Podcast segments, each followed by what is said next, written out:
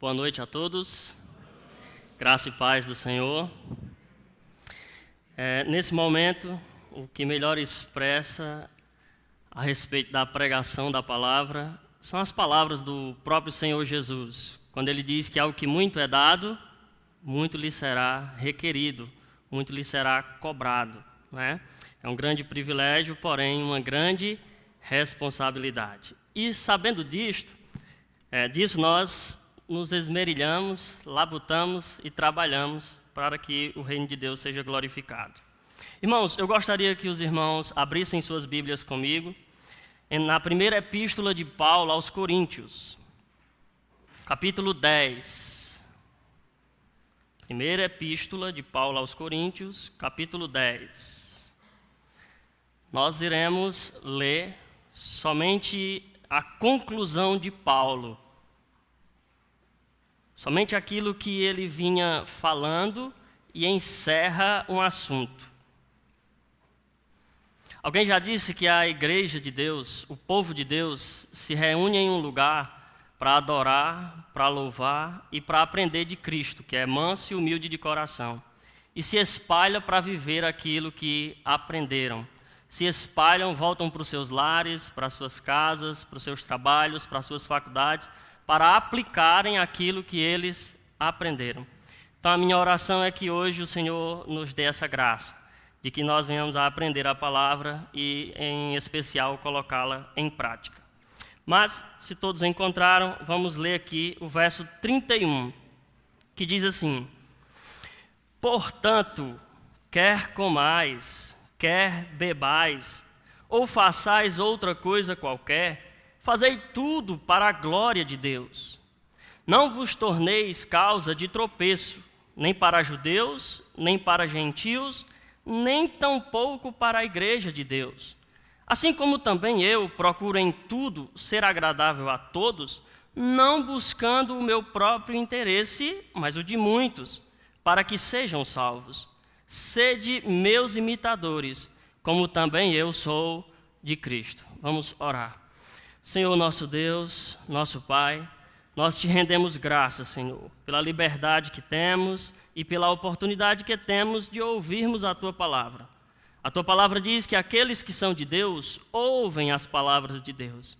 Então, Senhor, fale ao nosso coração, nos exorte, nos console, nos edifique. Que a tua palavra, Senhor Jesus, seja como uma espada afiada de dois gumes e que penetre na divisão da nossa alma, do nosso espírito, do nosso coração, que Ele discirna, Senhor, as nossas entranhas, as nossas medulas, e que o Teu nome venha a ser glorificado.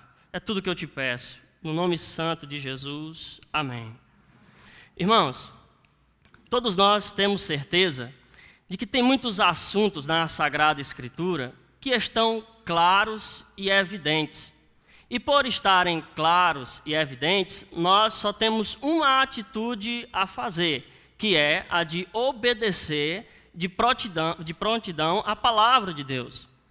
É, questões a respeito dos mandamentos do Senhor, dos seus estatutos, é, aquilo que é preceptível, aquilo que Deus exige de nós. E nós poderíamos citar como exemplo os dez mandamentos, né? Que está escrito: Não terás outros deuses diante de mim, não farás para ti imagem de escultura, não tomarás o nome do Senhor, o teu Deus, em vão, lembra-te do sábado, honra teu pai e tua mãe, não matarás, não adulterarás, não furtarás, não dirás falso testemunho e não cobiçarás. Todos esses mandamentos estão claros, estão evidentes estão é, explícito para qualquer pessoa que tem contato com a Sagrada Escritura e quer viver de forma piedosa, simplesmente ler e os pôr em prática e obedecer a palavra de Deus. É, por outro lado, existem outras questões que não estão tão claras não estão tão evidentes, não, não temos um mandamento explícito, é, um estatuto que possa nos guiar e nos dirigir. Antes, são questões é, que, como é que nós poderíamos dizer, elas são adiáforas, que significam algo que não está formulado, que não está formatado. E por isso, na nossa geração tem acontecido um, um fenômeno que é as pessoas, não sei quantos aqui têm acesso a, a verem esse tipo de programa, é, na internet, nos canais do YouTube, em sites, em blogs, a perguntarem coisas que não temos um mandamento explícito na Sagrada Escritura. Porém, tem dois grupos de pessoas que procuram esses programas. Tem aquelas pessoas que são piedosas, que são recém-convertidos, que são neófitos, e estão procurando saber uma resposta aos seus questionamentos, às suas inquietações. Né? Mas, por outro lado, nós temos um segundo grupo, que, são, que ele é, está repleto de pessoas inescrupulosas, pessoas é, que estão dando lugar à libertinagem, com, com, o, o, com a mentira de dizer que é liberdade. E essas pessoas procuram esses pastores com o objetivo de ter uma chancela para aquilo que eles já estão procurando. Com o objetivo de que alguém é, de carimbe a atitude que eles querem tomar nas suas vidas e escandalizar o Evangelho. Nessas pessoas se cumpre aquilo que Paulo disse em 2 Timóteo, que, a, que os homens nos últimos tempos não suportariam a sã doutrina.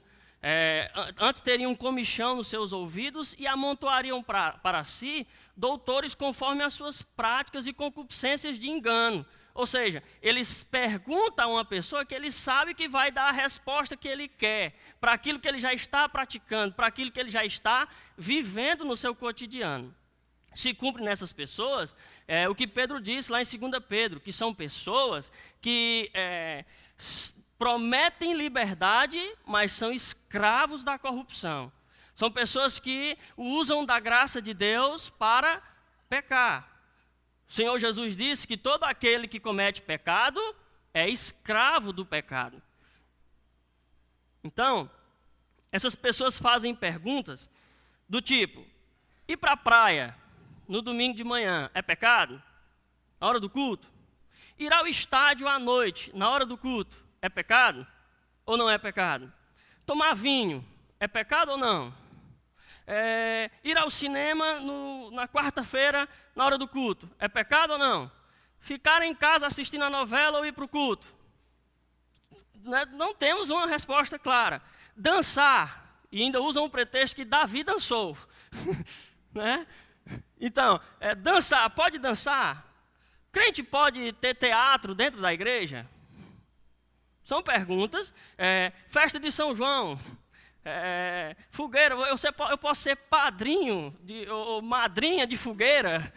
Essas perguntas assim são feitas. Crente pode jogar na loteria, pode jogar baralho, pode fazer simpatia, pode fumar cachimbo, eu ia dizer mascar fumo, mas eu achei muito antigo, né? É, crente pode ser militante de um partido? São perguntas que a Bíblia não diz sim, nem não, mas existe um ditado popular que diz que o bom senso é, um, é algo que cabe em todos os lugares. Agora, o que é que está acontecendo em Corinto? O que é que estava é, inquietando essa igreja? O que é que estava, é, o que foi escrito ao apóstolo Paulo e ele responde? Porque nós sabemos que no capítulo 1, Paulo diz assim: Fui informado a respeito da divisão que há entre vocês pelos da casa de Chloe. No capítulo 7, Paulo diz: Quanto ao que me escrevestes. Então dá a ideia de que eles escreveram para Paulo e Paulo, nessa epístola, que contém 16 capítulos, está respondendo problemas, que não são poucos os problemas dessa igreja. Por exemplo, nós temos na carta divisão.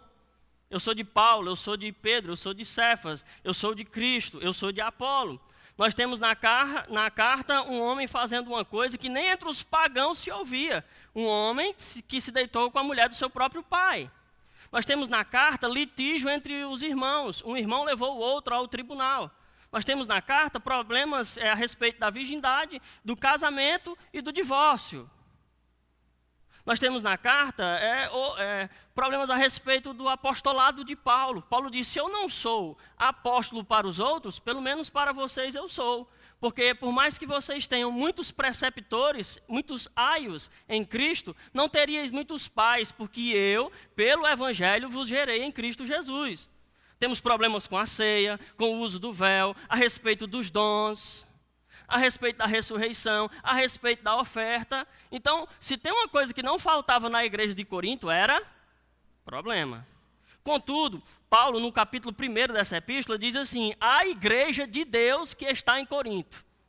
Mesmo em meio a todos esses problemas, ela continuava sendo a igreja de Deus. Aos santos, aos justificados, aos chamados em Deus Pai, a todos quantos invocam o nome do Senhor Jesus Cristo.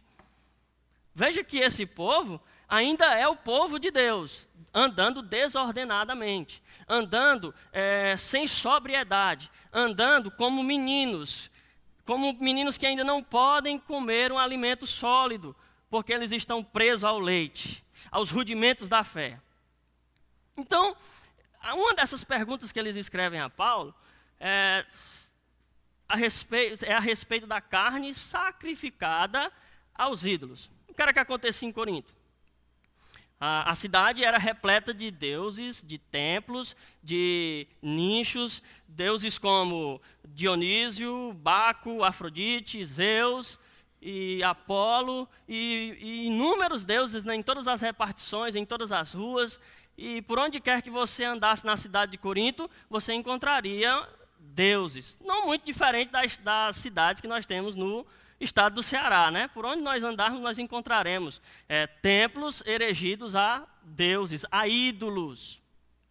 Pois bem, então eles perguntam a Paulo se eles podem comer carnes sacrificadas a ídolos. Por quê? Como tinham muitos templos, muitos santuários, tinha um adorador de, vamos dizer, de Júpiter. Então o cara pegava um cordeiro ou um carneiro e levava ao santuário, ao templo. E chegando lá, sacrificava o animal ao seu Deus. Só que parte da carne ficava para o sacerdote, a outra parte era para o adorador e a terceira parte era queimada para o ídolo. Então, essas duas partes, uma que o adorador levava para sua casa e a outra que ficava com o sacerdote, estava causando problema. Por quê? Porque o sacerdote não tinha um congelador na sua casa. Mesmo com a energia cara, do jeito que a gente está. Né? Ele não tinha nem com energia cara, não. Ele tinha que salgar a carne, ele tinha que fazer algum meio para vender a carne, porque senão a carne iria apodrecer. Então ele botava uma banca no açougue, no mercado, para vender a carne que estava sobrando. O adorador, por sua vez, levava a sua carne para casa e convidava os crentes para irem com ele é, fazer uma festa e se alimentar daquela carne que foi sacrificada ao ídolo. Então, quais são as três perguntas? Eu posso ir ao templo e comer carne sacrificada ao ídolo lá no templo? Não vou dizer a resposta de Paulo agora. Eu posso ir à casa de um irmão e comer com ele de algo que antes dele levar para casa ele sacrificou a um Deus? Não vou dizer a resposta agora. E eu posso comprar qualquer coisa que vende no mercado, mesmo correndo o risco de ter sido é, oferecida a um Deus, a um ídolo? As respostas nós temos aí no capítulo 8, 9 e 10.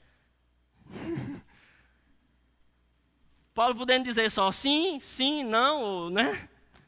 Três capítulos. Mas nós vamos rapidamente, nós não vamos demorar muito tempo nesses três capítulos. Veja que Paulo diz assim: no que se refere às coisas sacrificadas a ídolos, verso 1 do capítulo 8. Reconhecemos que todos somos senhores do saber. Leon Morris diz que Paulo aqui está ironizando. Paulo está dizendo: olha, não, nós somos todos senhores do saber, rapaz. Nós sabemos que o ídolo nada é. O saber ensoberbece, mas o amor edifica. Agora ele não ele para de ironizar e dá uma afirmativa. Vocês estão cheios, vocês estão inchados, vocês estão inflados como um balão. Eu quero dizer uma coisa para vocês: vocês estão cheios de soberbas. Mas o amor edifica. Aqui ecoam várias palavras que nós só podemos falar do verso 2 em diante. Quando diz assim: Se alguém julga saber alguma coisa, com efeito, não aprendeu ainda como convém saber. Mas se alguém ama a Deus, esse é conhecido por ele. Mais importante do que conhecer a Deus é ser conhecido por Deus. Veja que lá em Mateus capítulo 7, muitas pessoas, segundo Jesus, vão reivindicar o conhecimento que elas tinham de Deus no dia do juízo. Pois elas vão dizer para Jesus: Senhor, Senhor, Senhor, nós não expulsamos demônios em teu nome, não operamos maravilhas, não fizemos milagres, e o Senhor lhes dirá abertamente: Apartai-vos de mim, porque eu não vos conheço. Então, conhecer a Deus é importante, é, é essencial para a nossa fé, sim, mas mais importante ainda é sermos conhecidos por Deus é termos o nosso coração é, entregue a Deus e não ao nosso conhecimento, porque o conhecimento incha, ensoberbece, mas o amor edifica. Veja que Jesus em João 13, ele não diz assim, é, e todos saberão que vocês são meus discípulos pelo conhecimento. É assim que Jesus diz? Não. Todos saberão que vocês são meus discípulos pelo fato de vocês se amarem uns aos outros. Porque um novo mandamento eu vos dou, que vos ameis uns aos outros, conforme eu vos amei. Então, o que o povo do mundo, ou é, os, os incrédulos, dizem de nós, está totalmente focado no nosso amor, no amor cristão de, um, de uns pelos outros. Por quê? O fato aqui é que esses cristãos que tinham esse conhecimento, diziam que o ídolo nada é. E isso está no verso 4, quando Paulo diz assim: No tocante à comida sacrificada a ídolos, sabemos que o ídolo de si mesmo nada é no mundo e que não há senão um só Deus. E visto que há, que eu sei teologicamente, o meu conhecimento, no meu raciocínio, que há um só Deus, eu posso comer das carnes sacrificadas aos ídolos. Porém, esse conhecimento estava fazendo com que muitas pessoas caíssem, se contaminassem a palavra de Paulo. São dois grupos, os fortes e os fracos. Os fracos afirmavam tudo isso que Paulo está dizendo aqui. E os fracos, daqui a pouco nós iremos ver, se contaminavam após praticarem aquilo que os irmãos fortes faziam. O fato é que esses irmãos fortes, eles tinham uma teologia certa umas, as questões doutrinárias deles estavam bem balizadas. É, os marcos que eles tinham erigidos eram inamovíveis. Eles não poderiam cair em idolatria, na visão deles, pelo fato deles saberem que há um só Deus. Mas Paulo diz: a teologia de vocês está certa, mas a prática está errada. A teologia de vocês está correta, mas as atitudes de vocês não estão correspondendo com aquilo que vocês conhecem e sabem.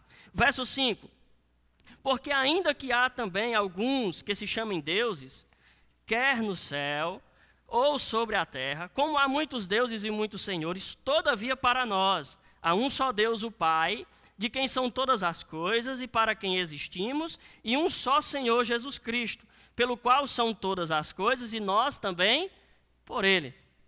Paulo está concordando com aqueles irmãos que diziam que não existia outro Deus.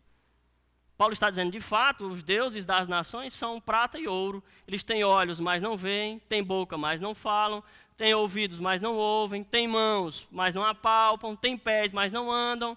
Vocês não precisam ter medo deles, porque eles não podem fazer o mal contra vocês. Nem muito menos é, rogar a eles, porque eles não podem fazer o bem. Acho que eu misturei aqui Salmo 115 com Jeremias 10. Mas é isso que Paulo está querendo dizer. O ídolo nada é no mundo.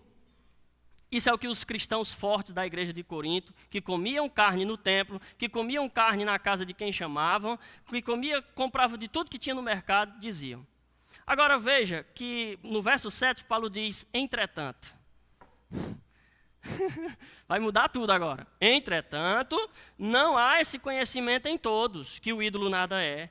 Porque alguns, por efeito da familiaridade, até agora com o ídolo, ainda comem dessas coisas como a ele sacrificadas. E a consciência deste, por ser fraca, vem a contaminar-se. Agora, Paulo se dirige a, aos irmãos fracos, no versículo 8, dizendo que eles não podem continuar na forma que eles vêm levando as suas vidas cristãs, como fracos, porque o estado de ser fraco também não é bom. O ideal é que nós cresçamos em tudo naquele que é o nosso cabeça. Efésios 4. O ideal é que nós é, desejamos ardentemente o leite racional, não falsificado, que por ele nós venhamos a crescer na graça e no conhecimento do Senhor. É tanto que no verso 8 ele diz assim: Não é a comida que nos recomendará a Deus, pois nada perderemos se não comermos, e nada ganharemos se não comermos. Ou seja, nós não seremos nem melhores nem piores se comermos carne sacrificada aos ídolos. Aqui tem vários textos que nós podemos citar a respeito disso. Os cristãos que eram é, liberais, antinomistas, digamos assim, que não tinham regras, não tinham leis a este respeito, deveriam atentar para os irmãos que ainda são fracos e instruí-los no caminho do Senhor. Aí Paulo vai para os fracos e diz: Olha, a comida não melhora você, nem lhe vai fazer piorar. Antes, a comida, se você se abster ou comer, ela não vai ter poder algum contra a sensualidade. Se você disser que não pode comer, você vai ser transformado em um doutrinador de demônios. Vocês sabiam disso? 1 Timóteo capítulo 4, Paulo diz que os homens cauterizaram a mente e começaram a proibir coisas como o alimento, o degustar dos manjares, o casar-se. E Paulo diz que tudo isso é doutrina de demônios. Paulo diz em Tito capítulo 1 que todas as coisas são puras para os puros e todas as coisas são impuras para os impuros. E o próprio Senhor Jesus, em Mateus 7 e em Mateus 15, vai nos dizer que não é o que entra no homem que deixa o homem impuro, mas sim aquilo que sai. Então, se nós comermos, não seremos melhores, e se não comermos, não nos tornaremos piores. Aí, Paulo sai dos fracos e volta para os fortes. Verso 9. Vede, porém, que esta vossa liberdade não venha de algum modo a ser tropeço para os fracos. Porque se alguém te vir a ti, que és dotado de saber, que conhece, que tem uma teologia certa, a mesa em templo de ídolo, não será a consciência do que é fraco induzida a participar de comidas sacrificadas a ídolos? Ele está vendo o irmão sentado no templo, mas ele é fraco. E você diz que não tem problema, então ele senta com você. Ele foi induzido.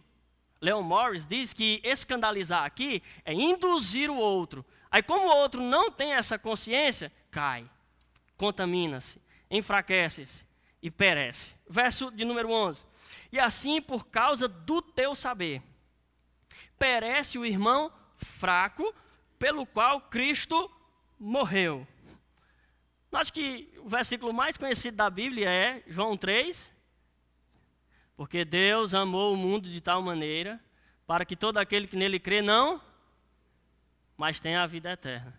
Aqui Paulo está dizendo que este ato está fazendo os irmãos fracos perecerem por causa de um mau uso da liberdade cristã dos cristãos fortes. E deste modo, pecando contra os irmãos, golpeando-lhes a consciência fraca, é contra Cristo que pecais. Note, quando Paulo está indo no caminho de Damasco, em busca de maltratar os cristãos, respirando ameaças e mortes, Jesus aparece a ele e diz o quê? Paulo, por que tu persegue a igreja? Foi isso que Jesus disse? Não.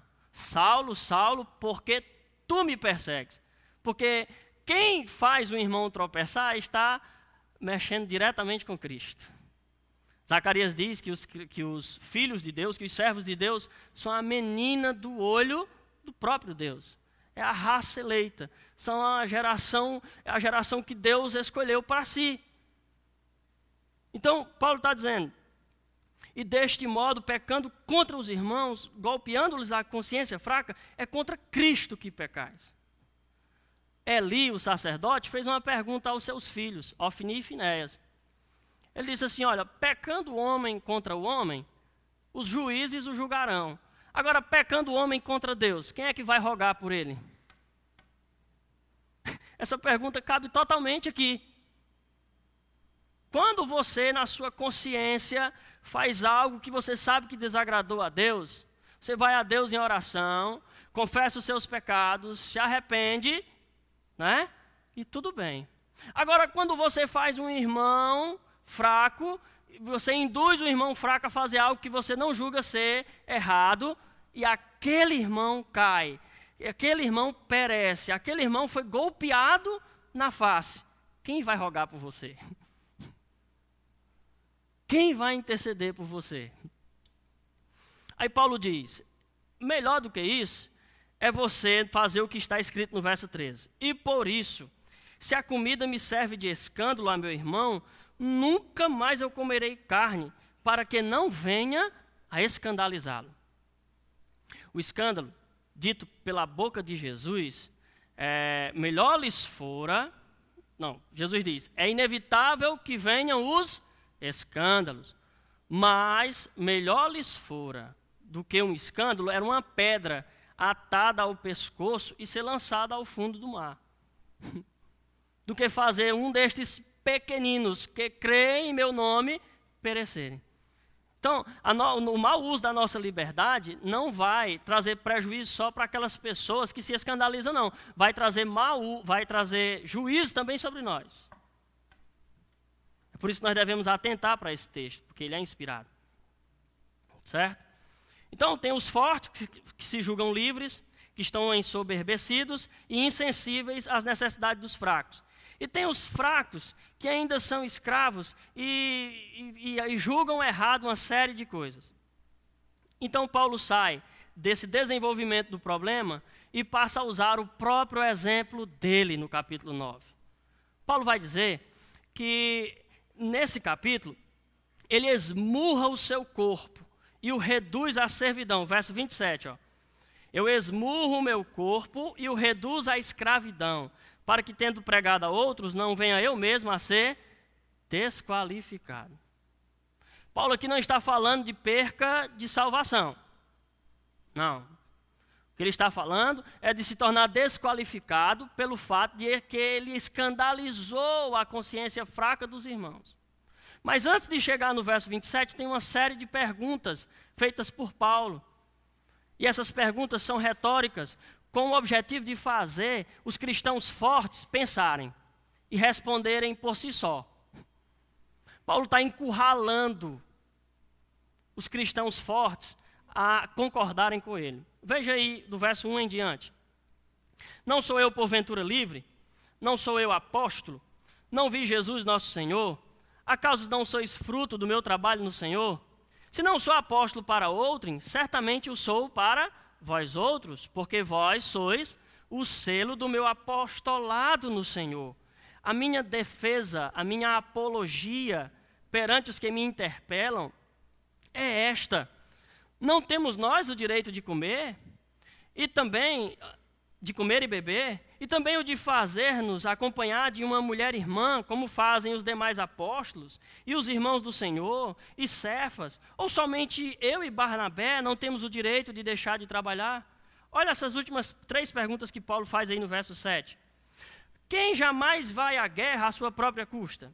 Quem planta a vinha e não come do seu fruto? Ou quem apacenta o rebanho e não se alimenta do leite do rebanho? Paulo está dizendo: me respondam estas perguntas, que as respostas que vocês estão precisando estão nelas. Eu não sou apóstolo, eu não vi o Senhor, vocês não são o selo do meu apostolado no Senhor, eu não gerei vocês pelo Evangelho.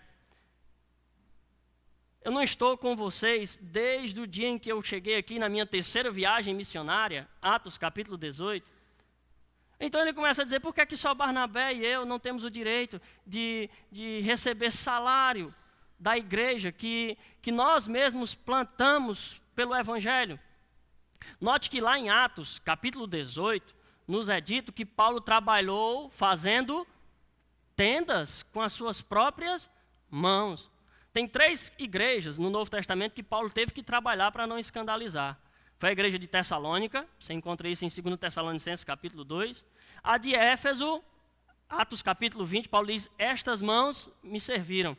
E a de Corinto, fazendo tendas com Priscila e Áquila, para não escandalizar aqueles que julgavam errado aquilo que Paulo fazia. Paulo, na segunda epístola aos Coríntios, vai dizer que despojou outras, outras igrejas, recebendo salário, para não ser pesado a igreja de Corinto.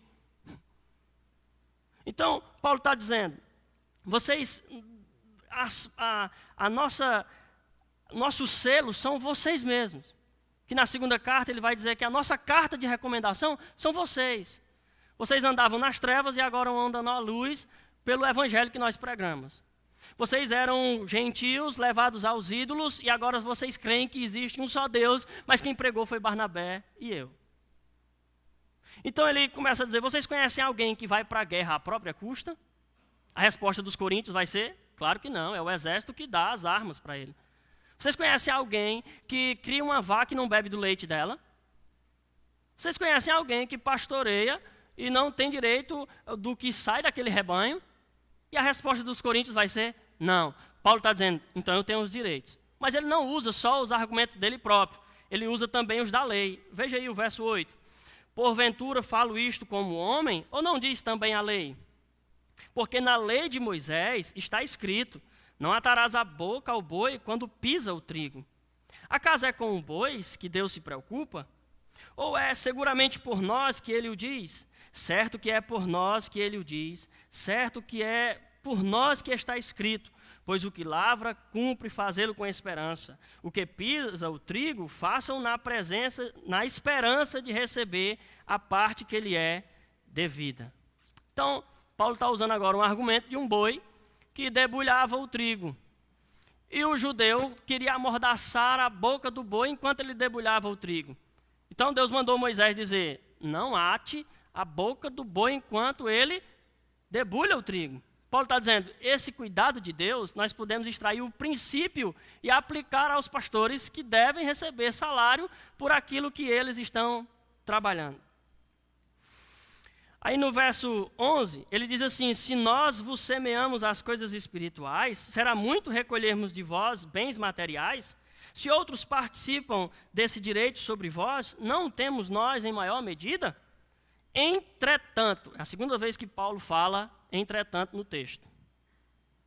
E ele vai falar uma terceira vez, daqui a pouco. Mas, entretanto, não usamos desse direito. Paulo está dizendo: olha, se Barnabé e eu é, não usamos desse direito para não causar tropeço e escândalo, por que, é que vocês não fazem o mesmo na questão de carnes sacrificadas aos ídolos? Se Barnabé e eu estamos fazendo isso para que não tenha empecilho ao evangelho, por que, é que vocês não fazem o mesmo? Nos imitem. É, sigam as nossas pisadas, é isso que Paulo está dizendo.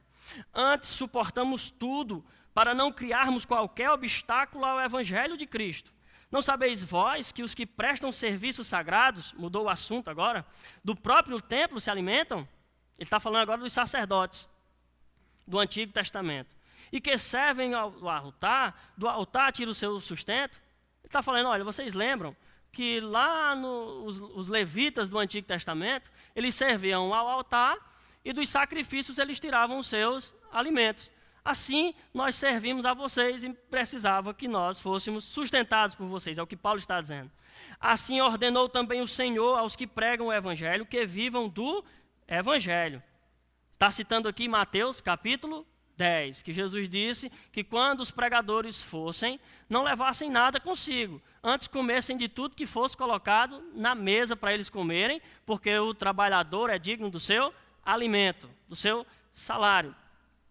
Eu, porém, mais uma vez, olha, não me tenho servido de nenhuma destas coisas e não escrevo isto para que assim se faça comigo. Ou seja, vocês estão andando desordenadamente até hoje ó igreja de Corinto. Mas eu não estou escrevendo isso hoje para vocês começarem a me pagar, não. Veja a parte B do versículo. Porque melhor me fora morrer antes que alguém me anule esta glória. Eu não estou falando isso para você começar a fazer agora. Não, eu estou falando para ilustrar o quanto você está agindo insensatamente, é, não deixando de comer no templo dos ídolos. É isso que Paulo está dizendo à igreja de Corinto.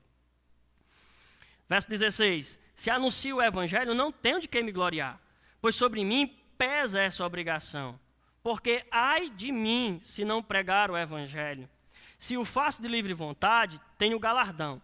Mas, se constrangido, é então a responsabilidade de despenseiro que me está confiado. Nesse caso, qual é o meu galardão? É que, evangelizando os outros, proponha de graça o evangelho, para não me valer do direito que ele me dá. Essa é a terceira vez. Eu não estou usando do direito que o evangelho me dá para não ser tropeço. Porque, sendo livre de todos, fiz-me escravo de todos, a fim de ganhar o maior número possível. Procedi para com os judeus como judeus, a fim de ganhar os judeus, para os que vivem sob o regime da lei, como se eu mesmo assim vivesse, para ganhar os que vivem debaixo da lei, embora não esteja eu debaixo da lei. Ao sem lei, como se eu mesmo fosse, não estando sem lei para com Deus, mas debaixo da lei de Cristo, para ganhar os que vivem fora do regime da lei. Fiz-me fraco para com os fracos, com o fim de ganhar os fracos. Fiz-me tudo para com todos, com o fim de ganhar de todos os modos e salvar alguns. Esse texto aqui, irmãos, que nós acabamos de ler, é um dos textos mais deturpados que você vai encontrar na Bíblia Sagrada. Né? São, você vai encontrar pessoas na internet dizendo que eu preciso me tornar uma pessoa de caráter duvidoso, de gênero errado, para que eu possa ganhar uma pessoa que, se, que foi desvirtuada né, é, sexualmente. Isso é loucura, não é verdade? Você vai encontrar pessoas dizendo que para me ganhar o macumbeiro, eu tenho que me vestir igual um macumbeiro.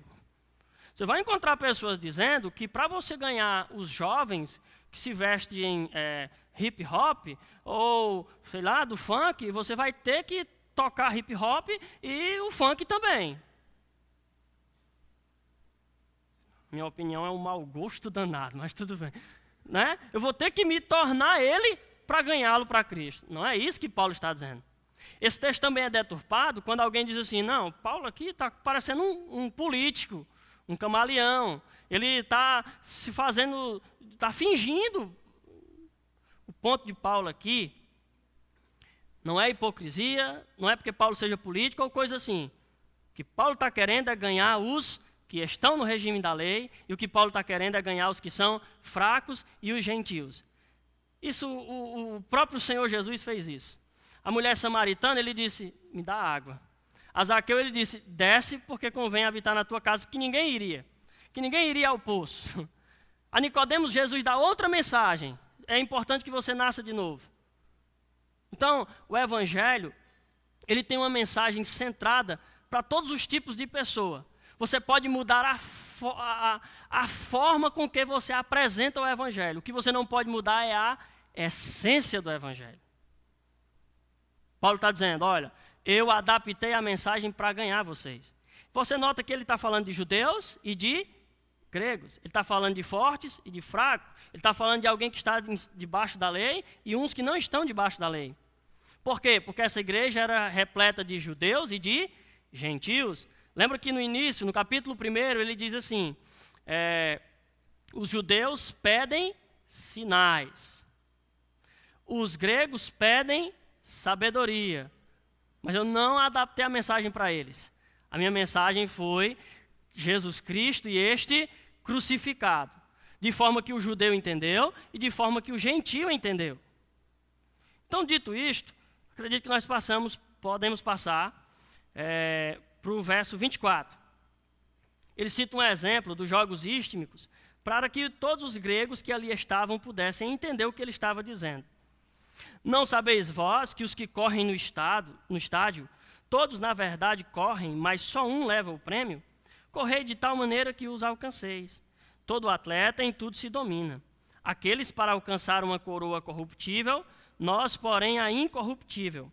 Assim corro também eu, não sem meta, assim luto, não como desferindo golpes no ar, mas esmurro o meu corpo e o reduzo à escravidão, para que, tendo pregado a outros, não venha eu mesmo a ser desqualificado. Um atleta não pode comer de tudo que ele quer. Um atleta não pode dormir tarde. Um atleta não pode faltar ao treino. Um atleta não pode é, fazer o que dá nas telhas dele. Ele tem que seguir as orientações do treinador. Não é isso? E Paulo está dizendo: sigam as minhas orientações. imitem os atletas no que diz respeito à evangelização, a, a conduta de que forma não dê escândalo nem a judeus, nem aos gentios. Vivam de forma irrepreensível. Paulo sai do exemplo que ele deu aos gentios a respeito do estádio, dos jogos istmicos, e passa para o exemplo da história de Israel, que o povo saiu do Egito. Lembra? 40 anos no deserto, peregrinando, rumo a Canaã. Agora os judeus vão entender. Os gentios entenderam os jogos istmicos. O atleta, o boxeador e o lutador. Agora os judeus vão ter que ouvir o que Paulo tem para dizer a eles. Do verso 10 em diante, se você tiver curiosidade, anote, é, marque aí na sua, na sua Bíblia todas as vezes em que aparecem todos. Ó. Ora, irmãos, está conectado ao que foi dito antes. Não quero que ignoreis que nossos pais estiveram todos sob a nuvem e todos passaram pelo mar, tendo sido todos batizados, assim na nuvem como no mar, com respeito a Moisés. Todos eles comeram de um só manjar espiritual e beberam da mesma fonte espiritual, porque bebiam de uma pedra espiritual que os seguia, e a pedra era Cristo. Todos eles. Todos eles que saíram do deserto, saíram do, do Egito é, e viveram o êxodo em Israel, eles provaram de milagres, de providências, é, coluna de nuvem durante o dia, coluna de fogo durante a noite, maná de manhã cedo, água que saía da rocha, foram batizados. A igreja de Corinto também estava recebendo provisão da parte de Deus eles também receberam é, sacramentos, o batismo. Só que Paulo vai usar o bendito entretanto de novo, no verso 5, para dizer: entretanto, Deus não se agradou da maioria deles, razão porque ficaram prostrados no deserto. Paulo está dizendo: isso pode acontecer com vocês. Vocês provaram milagres. Lembra que lá em 1 Coríntios 2, Paulo diz assim: quando eu fui ter convosco, trazendo o testemunho de Deus, eu não fui com sublimidade de palavras persuasivas de sabedoria humana, mas eu fui em demonstração de espírito e de poder. Vocês lá, lá, em, lá, em, lá em Atos 18, nós encontramos que muitas pessoas se converteram pela pregação de Paulo. E assim eles precisavam entender que, assim como Israel recebeu provisão, alimento, sacramento, eles também e eles deveriam atentar para o que aconteceu com Israel. Veja o verso 6. Ora, estas coisas se tornaram exemplos, tipos para nós, a fim de que não cobicemos as coisas más como eles cobiçaram. Note que Deus prometeu a Israel uma terra que manava leite e mel. Deus também prometeu algo aos cristãos. Deus prometeu que eles irão habitar em novos céus e nova terra, onde habita a justiça. E e, e as promessas são, não se, não, não nem tem tempo para falar aqui de todas elas. Mas eles estavam cobiçando coisas más. A igreja não pode seguir o exemplo de Israel em cobiçar as coisas más. E o que foi que Israel cobiçou? Israel, é, verso 7. Não vos façais, pois, idólatras, como alguns deles, porquanto está escrito: questão do bezerro de ouro. O povo assentou-se para comer e beber e levantou-se para divertir-se. E não pratiquemos a imoralidade, como alguns deles o fizeram e caíram num só dia, 23 mil. Não ponhamos o Senhor à prova, como alguns deles já fizeram, e pereceram pelas mordeduras das serpentes. Aqui, Paulo está falando do dia em que o povo de Israel chamou o pão, o maná, de pão vil.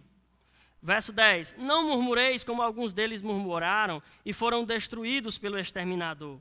Estas coisas lhes sobrevieram como exemplos e foram escritas para a advertência nossa. Tudo quanto foi escrito, para o nosso ensino foi escrito. É, de nós outros, sobre quem os fins dos séculos têm chegado. Aquele, pois, que é forte, lembra do nosso tema: os fortes e os fracos. Lembra do contexto. Aquele, pois, que pensa estar em pé porque é forte, veja que não caia. E aos fracos, Paulo diz: Não sobreveio tentação a vocês que não fosse humana, mas Deus é fiel e não permitirá que sejais tentado além das vossas forças. Pelo contrário, juntamente com a tentação, vos proverá livramento, de sorte que a possais suportar. Você vê que para Paulo ilustrar e aplicar o texto, ele, ele usa 12 versículos, 11 versículos para dizer: olha, assim como aconteceu com Israel, isso serve de advertência para você, isso serve de exemplo para você, para que você não ande segundo Israel andou, murmurando, praticando idolatria, é, fazendo é, cultos à, à sexualidade, etc. E do verso 14 em diante, Paulo vai começar a responder as três perguntas. Quais são as três perguntas? Primeira, eu posso ir ao templo de um deus pagão, de um ídolo pagão, e comer carne sacrificada lá com ele, com, com os incrédulos? Paulo vai dar a resposta. Eu posso comprar de tudo que vende no mercado e levar para minha casa e comer? Paulo vai responder. Eu posso ir à casa de um incrédulo e comer com ele? E comer daquilo que ele colocar na mesa, mesmo eu sabendo que foi sacrificado ao ídolo? Essas três perguntas Paulo começa a responder agora. Portanto, meus amados, fugi da idolatria. Essa palavra é tanto para os fortes como para os fracos. Falo como a criteriosos, julgai vós mesmo o que digo.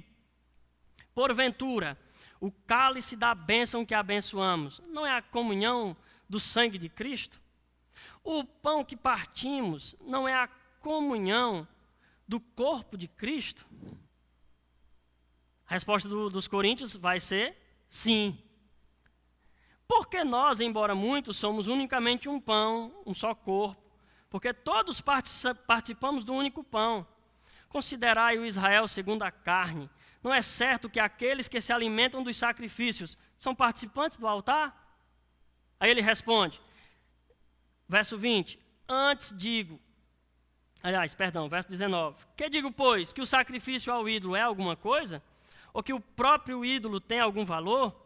Antes digo que as coisas que eles sacrificam é aos demônios que as sacrificam e não a um Deus, e não a Deus e eu não quero que vos torneis associados aos demônios. Então, qual é a resposta de Paulo a respeito do cristão ir ao templo? Não. Você não pode ir a um culto da deusa Afrodite e comer carne lá no templo dela. É o que Paulo está dizendo aqui. Verso 21. Não podeis beber o cálice do Senhor e o cálice dos demônios. Não podeis ser participantes da mesa do Senhor e da mesa dos demônios. Primeira resposta: não, de modo nenhum. Vocês não podem praticar a idolatria. Antes vocês devem fugir da idolatria. Aí ele dá uma palavra para os fortes, que ele faz duas perguntas no verso 22. Ou provocaremos zelos no Senhor? Somos acaso mais fortes do que eles? Paulo está dizendo: você se julga forte, agora vá de frente com o Senhor. Você está provocando zelo no Senhor quando você faz um irmão tropeçar. E ai daquele, segundo Hebreus, que cair na mão do Deus vivo. Porque o Senhor nosso Deus é um Deus zeloso, ciumento. Não sabeis vós que o Espírito que em vós habita sente ciúmes por vós? É a pergunta de Tiago. Lá em 2 Coríntios 6, Paulo vai perguntar: que comunhão, que associação, que coinonia há entre o templo de Deus e os ídolos? Vós sois templo e morada do Espírito Santo de Deus. Então, vocês não podem participar da mesa do Senhor e da mesa dos demônios. E no verso 23, Paulo diz: Todas as coisas são lícitas, mas nem todas convêm. Seria melhor que tivesse, é, vou aqui usar de ousadia, na tradução aqui, é, seria melhor que tivesse traduzido assim: Todas as coisas são lícitas, Todas as coisas que são lícitas são lícitas. é? Porque tem muita coisa, como a gente viu, que não é lícito. Não é lícito ir ao templo. Então a tradução melhor seria: todas as coisas que são lícitas é permitida ao cristão. Certo? Uma paráfrase. Todas as coisas são lícitas, mas nem todas edificam. Lá em 1 Coríntios 6, Paulo vai dizer assim: é, todas as coisas me são lícitas, mas eu não me deixarei dominar por nenhuma delas. Agora entendamos também os coríntios. Se você tem um, um, se você sabe que o ídolo nada é, e que vai ter uma churrascada, picanha, lá no, lá no templo de Afrodite, e você sabe que aquilo não vale nada. Se eu perguntar aqui quem gosta de picanha assada na brasa, ninguém vai ficar com a mão baixa. Todo mundo vai fazer assim. Então os coríntios, que eram cristãos e sabiam que o ídolo nada era, aproveitavam para comer de graça. Entendeu? Mas não era lícito, não edificava e eles não poderiam se deixar dominar por nenhuma destas coisas. Certo? Aí Paulo diz: ninguém busque o seu próprio interesse, e sim o de outrem. Quem é esse outrem aqui que Paulo está fazendo menção? Os irmãos fracos. Vocês percebem que tudo isso aqui gira em torno do legalismo né? ou do antinomismo. Legalismo é acrescentar mandamentos de homens como se fossem de Deus. Né? Jesus disse aos fariseus: em, em vão me honram esse povo, porque a sua boca louvam a Deus, mas o seu coração está longe de mim. A, a sua vida piedosa só consiste de mandamentos de homens. Isso é legalismo. Antinomismo é viver como se não não, não tivesse mandamentos, regras, ordenanças pelas quais nós devemos viver e seguir. Tem duas ilustrações que eu preciso fazer aqui nesse ponto. Tinha um homem que era muito legalista. É a, é a expressão exata de um legalista. Ele era especialista em fazer algemas. E ficou conhecido no mundo inteiro pelas algemas e pelas correntes que ele fazia. Mas um dia, e esse homem se jactava disso, um dia este homem cometeu um crime. Então os oficiais pegaram os seus braços e colocaram nas algemas que ele mesmo fazia. Entenderam? De modo que aquele homem nunca conseguiu sair das algemas que ele mesmo fez. O legalista, ele faz mandamentos, cria ordens e etc., que nem ele mesmo pode cumprir. Atos 15, Pedro diz que nós não poderíamos impor aos gentios coisas que nem nós, nem nossos pais puderam suportar. O fardo de Jesus é leve. Seus mandamentos não são penosos. A lei do Senhor deve ser o nosso prazer. Por isso que a igreja não pode ter uma mensagem moralista. Né? E a outro, a respeito do, do antinomista, que é aquele que quer viver sem leis, sem ordens, tem a história do jovem que uma igreja botou um pastor para fora pelo fato daquela igreja estar querendo ser libertina. E o pastor era linha dura, pregava a palavra. Então demitiram o pastor e contrataram um jovem recém-formado para ser pastor da igreja. Então um dos jovens que, que levantou a contenda chegou para o pastor e disse assim: é, Pastor, eu queria, antes do senhor assumir, perguntar algumas coisas, o que pode e o que não pode. Aí o jovem perguntou: Eu posso usar um brinco? Aí o pastor: Pode. E um pincel na língua? Posso? Pode. Posso ter o cabelo black power? Pode. Eu posso encher o meu corpo de tatuagem, do tipo, o Senhor é meu pastor e nada me faltará e tal. Aí o pastor, pode. Aí o jovem ficou. O que é que não pode, né? Se pode tudo. Pastor, me diga aí alguma coisa que não pode. Aí o pastor disse: ir para o céu. Ir para o céu você não pode. E tem outra coisa, também não pode ser membro dessa igreja. Então você está, se você quiser viver assim, você não vai ficar na igreja. É, é uma ilustração perfeita para alguém que não quer seguir as normas. É?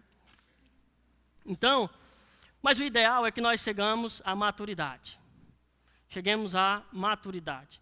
Eclesiastes 7, verso 16, Salomão diz: Não seja demasiadamente justo, nem demasiadamente injusto, numa versão antiga.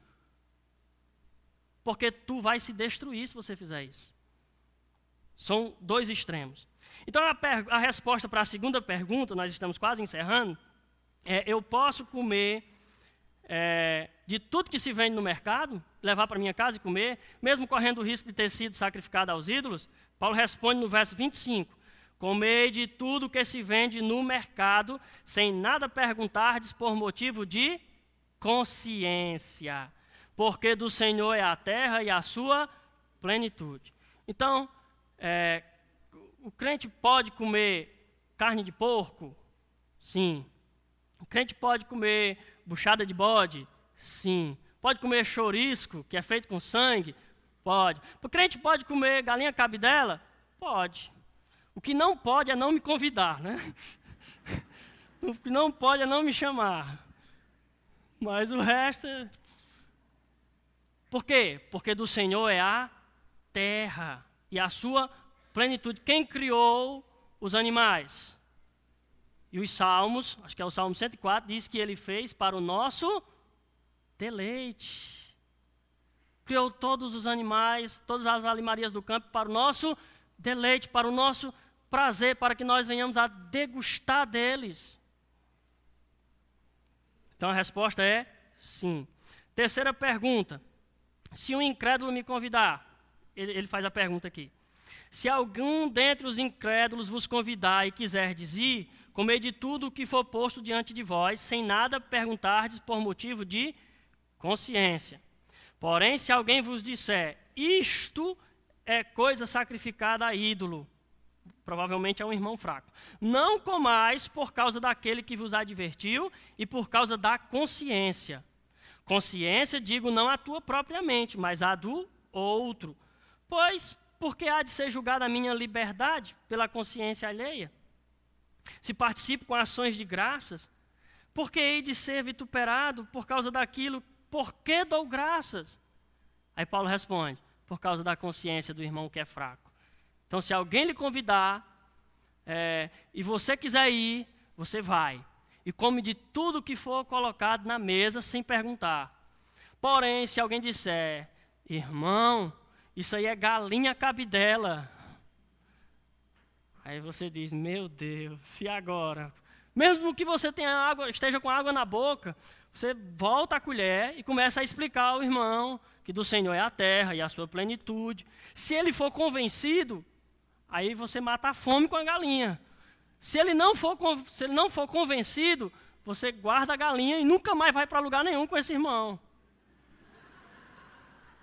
Né?